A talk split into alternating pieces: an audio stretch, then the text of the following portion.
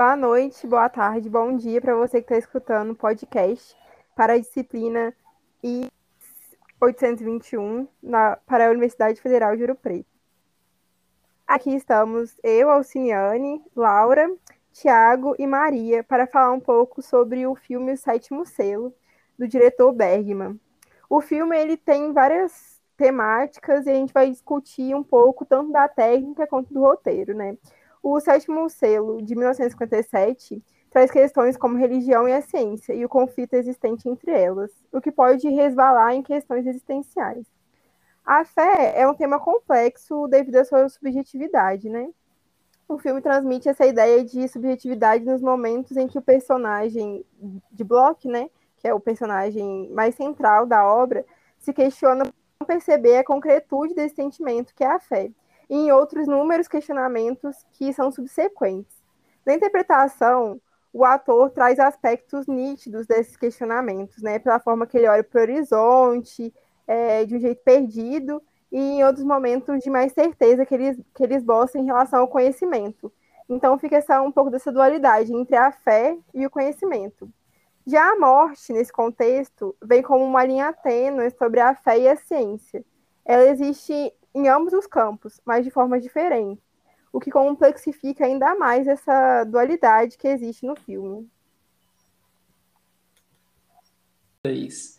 E é interessante a gente observar a questão do dilema entre a morte e a vida, entre Deus e o diabo, e também entre o conhecimento e a ignorância. Principalmente na cena em que o Bloch está no confessionário se confessando para o padre que na verdade é a morte. E nesse momento ele questiona por que, que Deus é oculto, por que, que Deus não aparece, por que, que Deus não é presente. E a morte é. E a morte também, durante o filme, ela não é caracterizada nem como boa nem como má. A morte, pelo menos na intencionalidade do, do diretor, ela não é algo bom ou mal em si, ela só é. E ela, e ela transita durante o filme, sendo algo inerente à vida. E aí fica o questionamento, um questionamento comum na Idade Média sobre esse caráter de Deus. Por que, que Deus é tão oculto? Por que, que Deus não dialoga diretamente com seres humanos? Por que essa procura incessante por Deus, inclusive através das cruzadas? Eu acho que outra questão importante dessa, dessa identificação de Deus, assim, é principalmente naquela cena que aparece uma procissão de pessoas e elas estão se flagelando. Então o personagem principal, tipo, ele vê se redimir para Deus, mas por que que ele, sendo um cruzado, ele não conseguiu ter esse contato assim direto? Acho que essa, essa cena também gera muito um, um, um debate assim na cabeça dele, né? Ele fica meio que órfão disso por causa que ele não ele não consegue ter então, esse filme, assim, ele traz muito, muitos questionamentos fora do, do convencional, né? Acho que o diretor, ele traz umas questões assim que não eram tão apresentadas na época, tipo, é, onde que estava a prova de que Deus existe? Qual era o propósito das orações? Quais que eram os verdadeiros sinais da fé, assim? É, eu acho legal também falar sobre a forma que eles é, buscam para dizer um jeito de uma salvação da morte, assim, uma fuga desse dessa dualidade que eles acham na, na arte, né? Que aparece durante o filme. E é engraçado pensar, assim, eu não sei se é uma coisa certa de se pensar ou não exatamente, que a arte barroca, ela trata muito sobre essa dualidade, né? Da morte é, e da vida, né? Do, bem e do mal, de Deus e tudo mais. E no filme, a arte, ela também é uma salvação, né? É, ela é um refúgio. E aí tem como fazer muitos, muitas ligações entre, entre como a arte tem um papel principal é, em vários aspectos da vida. Além do dualismo, um dos elementos mais marcantes na obra é a fotografia, que, ao meu ver, é impecável. As cores e, a, e as locações têm um diálogo permanente complexo sobre a obra. É, as cores, no, no caso, preto, branco, cinza só, né? Porque não é um, um filme colorido. É, e o filme diz muito sobre a humanidade e o sentimento de existir.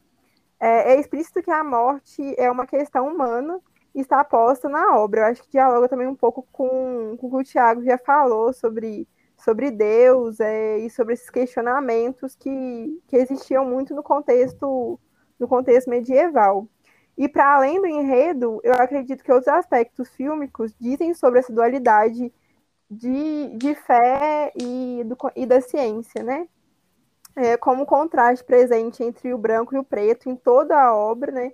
O próprio xadrez que é jogado durante, durante o filme é, passa pelo, por, esse, por esses opostos, né? Esse contraste.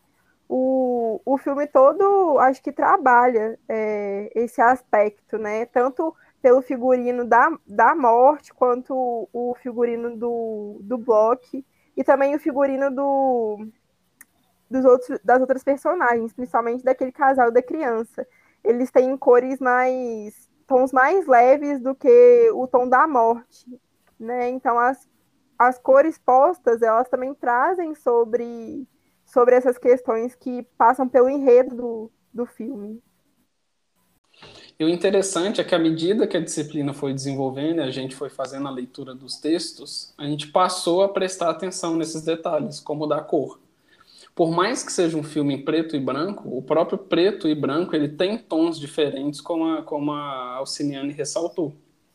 Fora do branco e preto do xadrez, que é um jogo considerado um jogo dos nobres, um jogo de conhecimento, a gente consegue perceber quando aparecem as pinturas na igreja quando aparecem os vestidos, as roupas, principalmente quando aparece a mulher na porta da igreja, a bruxa, a expressão dela, a forma como ela está vestida.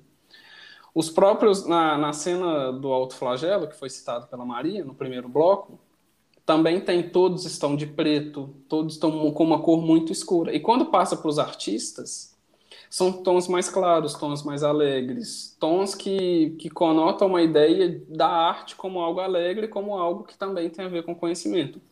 Ele se alimentando com frutas e leites. Então, esse foi um aspecto muito interessante da disciplina. Ao longo dela, a gente conseguir prestar atenção em aspectos que antes a gente deixava passar.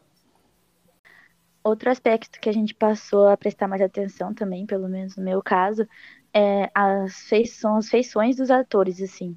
Porque às vezes a gente vê o filme e não presta tanta atenção no, na atuação deles em si mesmo, né? É, porque tem muitas, muitas coisas acontecendo, por exemplo, um filme que tem cor é, em muitos ambientes, a gente se foca em outras coisas. É, mas nesse filme, como ele é preto e branco, e cada detalhe faz diferença, é, as feições dos atores em cada momento são muito importantes para a gente entender essa trajetória, né?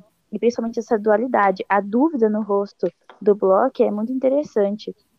É, e, e, como ele enfrenta a morte no primeiro momento também, no, na feição dele, quando ele vai jogar o xadrez, que ele tá um pouco mais confiante, é, é bem interessante a gente notar isso, a gente começa a, a perceber como a gente foi evoluindo desde o começo da, da eletiva até agora.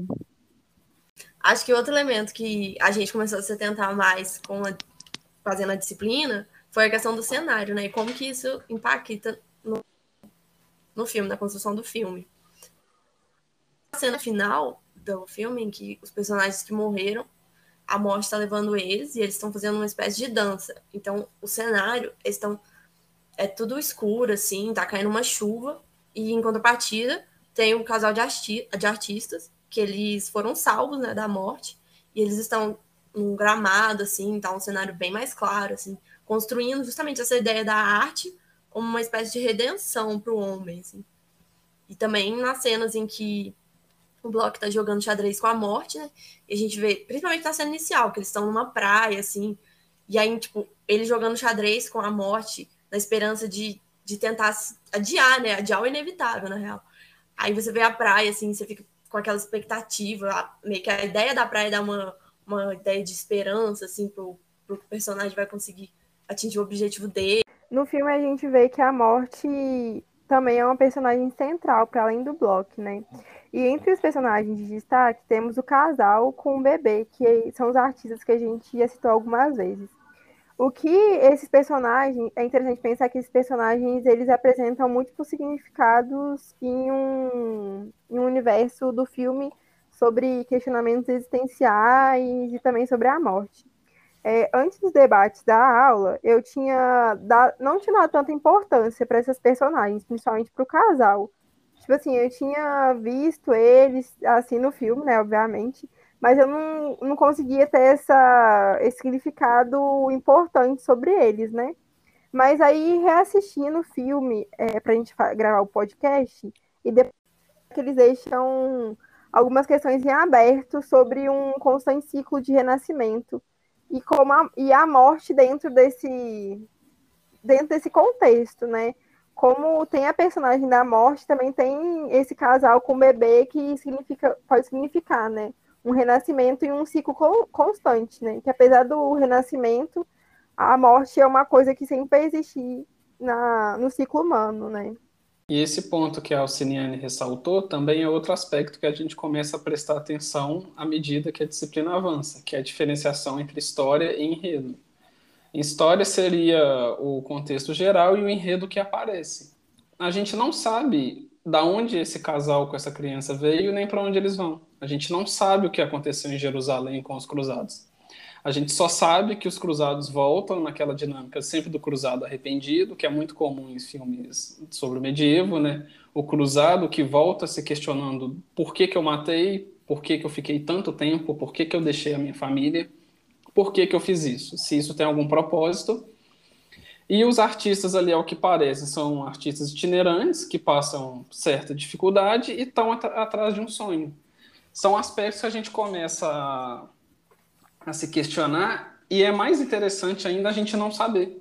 Porque a gente não saber o que aconteceu antes e não saber o que vai acontecer depois cria uma, uma, certa apreensão durante, durante o desenrolar do filme. E acaba que a gente também não sabe o que, o que aconteceu antes. O filme termina e a gente não sabe.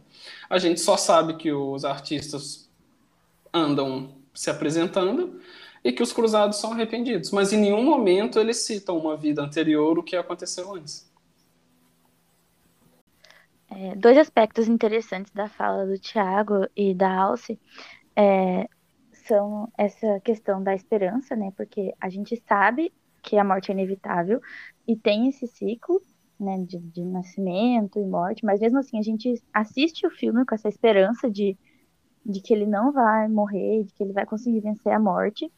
É, e, e mesmo assim, o enredo que a gente aprendeu durante a disciplina, ele segura a gente prende, isso é muito legal, principalmente porque é um filme bem antigo e ele não tem é, cor, né? A gente não está acostumado com isso, então, mesmo assim, a gente fica preso nesse contexto. É, e outro, o segundo aspecto é de que o Tiago tocou nisso de, da história e tudo mais, a gente não saber, né, o que aconteceu. E no nosso caso, como futuros historiadores, né, é, normalmente a gente sabe historicamente o que aconteceu, né? Então, assim, assistir esses filmes medievais é, e de, de outras épocas tudo mais, a gente coloca eles numa conjuntura e espera que eles representem aquilo, né? E normalmente isso não acontece. É, essa, essa expectativa é sempre quebrada de alguma forma, né?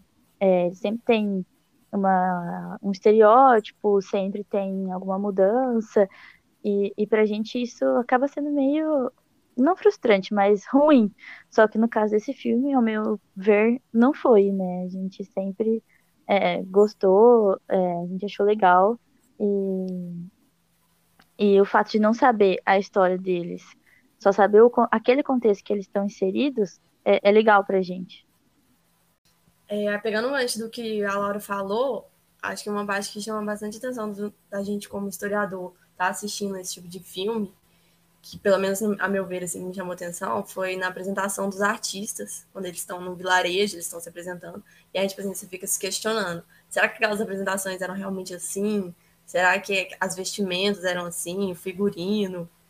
Então e eu acho que eu concordo bastante com a Laura de que o filme ele ele é interessante nesse aspecto também de você não ficar só naquele estereótipo do cruzado e tal, de trazer assim para o espectador essas, esses outros acontecimentos assim é, naquele lugar que eles estão. Acho que é importante também a gente ver o filme como que ele tem esse poder de trazer para os espectadores é, esse contexto histórico, mas de forma, uma forma mais lúdica, assim, sem ser maçante, que você ficar lendo um texto e tal, ver um filme assim, você consegue é, ter é, conhecer aspectos, assim, que antes você pensaria assim, ah, vou ler um texto aqui, vou ficar com preguiça e tal. Mas você vê um filme é bem mais, bem mais simples, né? E nesse sentido, a gente é como que é porque é um filme que a, o objetivo dele, né, é tipo, é ser um filme que apresenta o século XIV. Então, você vê o temor a Deus, assim, como que era a relação do homem com Deus e tal. Entre outros aspectos que a disciplina ajudou a gente, assim, a analisar filme, a expandir esse olhar sobre, sobre as obras cinematográficas, eles também ajudaram a gente a dialogar os elementos do, do próprio filme ao elemento de outras obras. É, em alguns comentários foi bem recorrente comparar com, com a obra Joana Dark, né? Que também foi trabalhado na, na disciplina. E para além do filme da Joana Dark, eu acho interessante como existe aspectos cinematográficos que marcam o período medieval na representação, né? Principalmente quando a gente fala de figurinos e as locações. É, é bem comum um misto de Europa e roupas metálicas, assim, tanto roupa de cavalheiro, é, castelos, essas coisas assim. E apesar das construções serem diferentes, elas per, perpassam é, por, pelos mesmos aspectos, assim, de uma forma geral. Como a Alciniane citou, né, o filme da Joana Dark é interessante porque a gente acaba criando uma empatia sobre a história dela, é, que, é, como eu estava conversando com a Maria durante o filme, é, é, um lado da história dela que a gente não costuma ver, né? A gente vê mais a parte da luta e tudo mais, e a gente acaba criando uma empatia sobre a história dela. E a gente cria essa mesma empatia pela história do Block, né? Querendo que ele vença a morte, que é uma coisa que a gente sabe que não vai acontecer, mas mesmo assim a gente tem essa esperança. Então, assim, é, é interessante ver como a gente consegue fazer ligações é, entre os filmes da disciplina, né? Acompanhando o comentário da Laura e da Alciniane, é, quando a gente vai vendo mais filmes sobre a mesma época, por mais que eles tenham sido produzidos em datas diferentes, a gente começa a perceber tanto na história quanto no enredo, e aqui fazendo de novo a diferenciação que a gente que a gente leu, é, como algumas narrativas elas, elas, elas continuam. É uma ideia, e aqui mais na área da história, de até anacrônica, de personificar alguns valores da modernidade na, no medievo, como a Joana d'Arc e a França, como a, a ideia do medievo como estado de violência absoluta, a própria ideia de, da Igreja Católica de Roma, de como que a igreja comandava todos os aspectos da vida, que hoje é sabido que não era no sentido que a gente atribuiu hoje de uma Roma centralizada. E aí a gente começa a perceber durante esses filmes como que algumas narrativas se perpetuam, mesmo que elas não que elas não tenham um lastro histórico muito sólido, não pelo menos do jeito que a historiografia trabalha. É, pegando o gancho disso que o Tiago falou sobre a perpetuação de estereótipos, a gente consegue perceber nos dois filmes que sempre tem aquela, aquela personagem que é a pessoa que teve o contato direto com o diabo, assim. No caso, a gente vê que foi Joana Dark, né, que falaram que ela era bruxa, e no filme do Sétimo Selo também tem uma moça que está sendo queimada. Então, meio que você queimar aquela pessoa, você vai é, trazer um bem-estar geral, porque já que ela é a culpada das desgraças que estão acontecendo, né, se ela morrer, Aí tudo vai se resolver, né? Então, a gente vê como que a igreja ela agia assim, e como que os filmes buscam também criticar essas coisas, essas, esses certos aspectos assim da religi religi religiosidade. E para encerrar, a gente vai fazer um comentário geral sobre a disciplina, é, que ao meu ver foi excelente, porque eu não tinha nenhum conhecimento assim sobre esse tipo de, de filme, né, é, da Idade Média, que tratasse sobre o assunto. Eu não sou nem um pouco cinéfila, então me abriu os olhos para vários questionamentos e para ver de uma outra maneira, né? E eu achei que foi extremamente enriquecedor. Acompanhando o comentário da Laura, também é muito interessante, foi muito interessante durante a disciplina ministrada pelo professor Bruno, como a gente começou a perceber outras formas de contar uma história porque a gente é, a gente é treinado e a gente é moldado na faculdade, e essas são as palavras, né? É um treinamento para leitura e para escrita. Então, quando a gente se depara com um tipo de produção sobre história que não é a produção que a gente que a gente está acostumado a lidar, a gente sente essa dificuldade. E contrapor essas formas de, de narrativa é muito interessante, principalmente na história, e na parte da teoria da história que existe debate sobre esse caráter ficcional da, da ciência histórica, se ela conserva ou não um tom de ficção. E foi muito interessante poder observar e fazer essas comparações durante a disciplina. É, eu gostei muito de como que o professor apresentou para gente a influência que os aspectos técnicos na construção um filme, como que eles criam toda aquela expectativa na gente, como que um, o jeito de você filmar você passa a ver um personagem de um jeito, mas se você filmar de um jeito diferente, você já não enxerga o personagem com aquelas características, assim. É, e acho que o professor ajudou, ajudou muita gente a perceber isso, assim, através dos textos que ele passou. E para a gente poder ensinar isso para os nossos alunos no futuro, para a gente poder usar os filmes como. Um, usar eles de uma forma que a gente possa apresentar não só a história, mas tipo, todo o contexto, assim, e ver como que ele foi construído. É, a disciplina possibilitou outras experiências com, com os filmes e também com a história. E assim a gente encerra o nosso podcast de hoje. Obrigado por ter escutado até aqui.